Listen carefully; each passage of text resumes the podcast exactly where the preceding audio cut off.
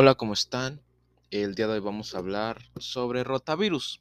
Vamos a hacerlo a partir del capítulo 38 del del libro de microbiología y parasitología de Romero Cabello. Vamos a empezar. Objetivos de este capítulo. Sintetizar los aspectos más sobresalientes en la epidemiología de la infección por rotavirus y su relación con las características virales. Mencionar la importancia epidemiológica de los serotipos de rotavirus explicar la fisiopatología de la relación huésped-parásito en las infecciones por rotavirus, escribir las manifestaciones clínicas de la gastroenteritis por rotavirus, mencionar los recursos para el diagnóstico de la infección por rotavirus, enunciar el tratamiento de la gastroenteritis por rotavirus y describir los recursos para la prevención. Introducción. Los rotavirus tienen distribución mundial y han sido la principal causa de gastroenteritis aguda en los niños menores de 2 años. Esta situación ha cambiado en los últimos años gracias a la aplicación de vacunas de uso rutinario. Rotavirus. Los rotavirus son microorganismos recién conocidos, pues fue hasta 1973 que Bishop y colaboradores en Australia, mediante el uso de la microscopía electrónica, lograron identificar el primer rotavirus humanos. Se escriben por primera vez, eh, se por primera vez al estudiarse la mucosa duodenal de niños lactantes con gastroenteritis agudas.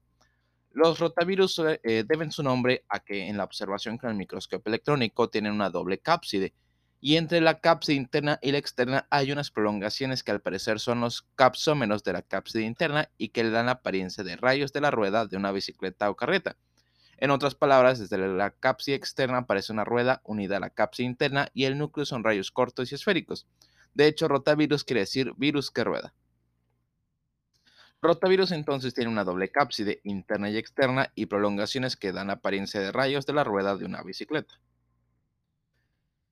Epidemiología. Se considera que los rotavirus son los responsables de la diarrea del lactante. Se ha dicho que en buena proporción son causantes de la gastroenteritis en niños entre 6 meses y 2 años de edad. Parece ser que con la infección hay una respuesta inmunológica importante, pues hay autores que mencionan que después de los 3 años de edad, prácticamente todos los individuos tienen anticuerpos contra los rotavirus, demostrando que estos, con esto que la infección ocurre en los primeros años de vida, es decir, la lactancia. la vía de la infección probablemente sea la oral, al contaminarse los alimentos que se ingieren. La gastroenteritis por rotavirus se presenta en los meses fríos, sobre todo en los meses de diciembre a abril en el hemisferio norte, pero en los países de clima tropical se presenta durante todo el año. La incidencia es mucho más alta en las áreas donde no se encuentra con agua potable y donde hay malas condiciones de higiene. También se considera como uno de los elementos etiológicos más importantes en la diarrea del viajero. Los virus se eliminan con las heces en grandes cantidades y se transmiten vía fecal oral.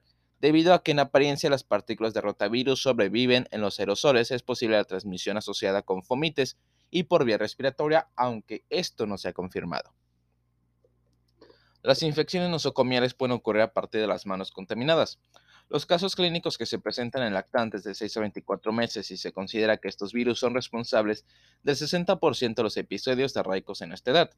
La infección por rotavirus es la causa más frecuente de diarrea en países industrializados y, en vías de desarrollo. Representa el patógeno que más se detecta en casos graves de gastroenteritis en niños menores de 2 años. Se ha estimado que anualmente se presentan 125 millones de casos de rotavirus en los niños menores de 5 años, 18 millones en los cuales serán graves con, ciertos miles, con cientos de miles de muertes. En México, las infecciones por rotavirus se observan en los meses de otoño, pico máximo en octubre y noviembre, y se extienden hasta el invierno e inclusive la primavera. La infección por rotavirus en neonatos es frecuente, pero un alto porcentaje cursa de manera asintomática. El rotavirus es la causa de la diarrea nosocomial del viajero y en pacientes con trasplantes de médula ósea, inmunodeprimidos, individuos con padecimientos crónicos, ancianos, personal de salud y reclutas militares. La infección en, inmunodeprimidos, adultos mayores y pacientes con infección nosocomial tiende a ser particularmente grave. Los serotipos humanos más frecuentemente encontrados son el G1, G2, G3 y G4. características virales. Estos virus pertenecen a la familia Reoviridae, miden de 65-80 nanómetros y tienen, una, eh, y tienen un vibrión icosaédrico. RNA de doble cadena, fragmentado, 11 filamentos y doble cápside interna y externa. Ah, no tienen envoltura y su aspecto es el de una rueda de carreta. En el core se encuentra el genoma con 11 filamentos. En el core es decir, en el núcleo, se encuentra el genoma con 11 filamentos, donde cada segmento actúa como un gen aislado y a su vez, cada uno ah, de ellos codifica una proteína del virus. Las proteínas virales, BP, VP, pueden ser parte de la estructura del virus o ser proteínas no estructurales. Como ocurre en los otros Reoviridae, los rearreglos de rotavirus pueden ser producidos por la coinfección de células huésped con dos o más cepas diferentes y esto se ha documentado tanto en vitro como en vivo. Las proteínas NS tienen un papel en el ensamblaje viral y en otras funciones aún no bien definidas. Ok. Patogenia. Perdón. Una vez que el virus llega al tubo digestivo, invade las paredes intestinales, particularmente del duodeno y el yeyuno, aunque pueda abarcar algunas otras porciones intestinales, en donde penetra las células epiteliales e invade y destruye enterocitos maduros. De hecho, la infección inicialmente ocurre en los enterocitos maduros, en el ápice y parte media de las vellosidades del intestino delgado. Las células intestinales localizadas en las criptas son respetadas, pero muestran una rápida división y migran hacia el ápice de la vellosidad.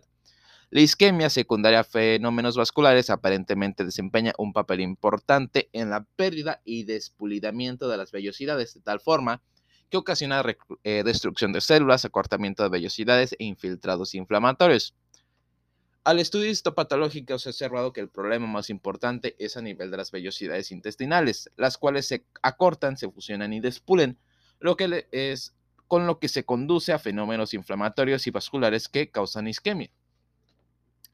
Los mecanismos de producción de diarrea no son conocidos con exactitud, aunque se han propuesto una disminución de la superficie intestinal con disrupción de la integridad epitelial. Eh, esto eh, causa una deficiencia de las disacaridasas y alteración de los mecanismos de absorción y secreción. Todo esto como consecuencia de la destrucción celular y de la falta de maduración de las células que han migrado desde las criptas. Debido a la pérdida enzimática se presenta un cuadro clínico de intolerancia a la lactosa. En síntesis, la consecuencia de la invasión de los rotavirus en la pared del intestino delgado provoca disminución de la superficie de absorción, alteración de la integridad epitelial y deficiencia de las disacaridasas, además de cierta acción enterotóxica. La recuperación de la estructura y función de la mucosa intestinal ocurre dentro de, las 3 a 8 semanas posteriores a la infección. La cápside exterior es fragmentada por proteólisis dentro del tubo gastrointestinal y produce la partícula subviral infecciosa intermedia, la cual penetra en la célula. A continuación, los genomas RNA de doble cadena y la RNA polimerasa se liberan en el citoplasma. Se realiza la transcripción y replicación y después se ensamblan y finalmente liberan por, por lisis celular. Se ha postulado que la proteína no estructural NSP4 puede actuar como enterotoxina y ser la causa de la liberación de gran cantidad de líquido y electrolitos. En la respuesta inmune frente a la infección por rotavirus, la inmunoglobulina M sérica se eleva a los pocos días de haber iniciado la infección. En cambio, los anticuerpos séricos, inmunoglobulina G e inmunoglobulina A, no están presentes en la fase aguda, sino que aparecen en la fase final de la enfermedad o en la convalecencia, de dos a cuatro semanas después de la infección. La respuesta inmune intestinal se caracteriza por un incremento de la inmunoglobulina A secretora que permanece alta por varios meses. Las infecciones por rotavirus pueden inducir anticuerpos neutralizantes dirigidos contra el serotipo de la cepa infectante, el homotípico, así como contra otros serotipos virales, heterotípico.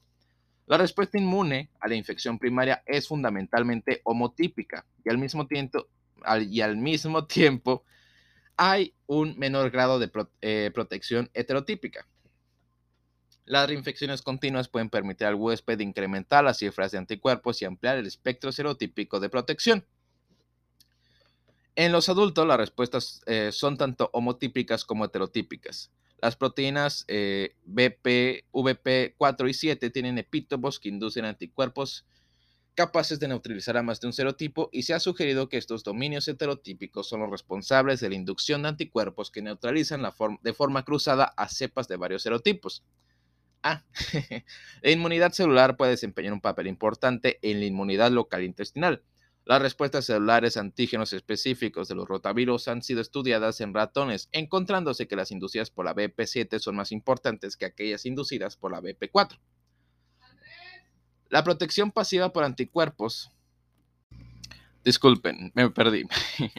la protección pasiva por anticuerpos antirrotavirus en, en, el, en el calostro Ah, ok. Reduce la gravedad de la infección en el hijo. Sin embargo, el tratamiento de la gastroenteritis aguda en niños normales con preparaciones que contienen anticuerpos contra rotavirus por vía oral ha tenido resultados variables. También la glucoproteína mucina de la leche materna se enlaza con los rotavirus y logra inhibir su replicación. ¡Wow! Como repaso, el virus penetra paredes de duodeno, de duodeno y yeyuno, invade y destruye enterocitos maduros en el ápice y parte media de las vellosidades, las cuales se cortan, fusionan y despulen se producen, eh, se producen fenómenos inflamatorios y vasculares, así como eh, isquemia. Mecanismo de producción de diarrea se basa en la disminución de la superficie intestinal, disrupción de la integridad epitelial, deficiencia de las disacaridasas, alteración de los mecanismos de absorción y secreción, destrucción celular y falta de maduración en las células. La recuperación de la mucosa es de 3 a 8 semanas. Respuesta inmune. Inmunoglobulina G se eleva a los pocos días, IgG e IgA aparecen dos a cuatro semanas después. Hay anticuerpos neutralizantes contra el serotipo de la cepa infectante, que es la inmunidad homotípica, y para otros serotipos, la inmunidad heterotípica. Los anticuerpos antirotavirus en calostro reducen la gravedad de la infección en el niño. Manifestaciones clínicas. Se estima que el cuadro infeccioso de los individuos infectados por rotavirus dura menos de dos semanas, generalmente entre 7 y 10 días, con un periodo de incubación de 24 horas, pero puede ser de hasta 3 días. La excreción del virus por las heces procede por varios días al inicio de la enfermedad y puede continuar hasta por 10 a 8 días después de que los, después de que los síntomas han desaparecido. El inicio del padecimiento es brusco, con fiebre de hasta 39 grados centígrados y diarrea líquida, acuosa y explosiva de intensidad variable, sin sangre ni leucocitos y ocasionalmente con moco. Hay un número importante de evacuaciones en 24 horas y la materia fecal no es fétida. Se acompaña de náuseas, dolor abdominal y vómitos, antes o después del inicio de la diarrea. Las complicaciones que suelen presentarse son deshidratación y desequilibrio hidroelectrolítico. La enfermedad generalmente se autolimita y dura 5 a 7 días, aunque puede prolongarse hasta 14 días o más, principalmente si se acompaña de intolerancia a, los disacáridos. Puede haber recaídas asintomáticas. Las infecciones crónicas ocurren en pacientes con inmunodeficiencias y desnutridos con un cuadro clínico más intenso. El rotavirus ha sido asociado con intususcepción, síndrome de Kawasaki, meningitis aséptica, encefalitis, síndrome de Reye, muerte súbita del lactante, enterocolitis necrosante y enfermedad inflamatoria intestinal. Sin embargo, no se ha establecido una relación causa-efecto evidente para ninguna de estas enfermedades. Diagnóstico. Es importante el diagnóstico epidemiológico considerando edad y época del año en el que se presenta el cuadro gastrointestinal, pues aunque se parezca a otras gastroenteritis, puede sugerirse clínicamente. El diagnóstico definitivo se establece mediante el aislamiento del virus a partir de las heces. La microscopia electrónica detecta 10 a las 6 o más partículas por mililitro de heces, pero desde luego no distingue grupo o serotipo. La inmunoelectromicroscopía ha sido empleada en la detección, identificación y serotipificación del rotavirus y es más sensible que la microscopia electrónica. Entre los recursos serológicos, la inmunofluorescencia, la aglutinación en látex y el análisis de la inmunoabsorción enzimática, ELISA, la reacción de fijación del complemento y, las, y, la contrainmunoelectroforesis son aplicables en el diagnóstico etiológico. Otros recursos que hay es mediante la identificación del RNA mediante PCR. Ah, tratamiento. El tratamiento consiste principalmente en reponer los líquidos que se están perdiendo por el cuadro diarreico administrados por vía.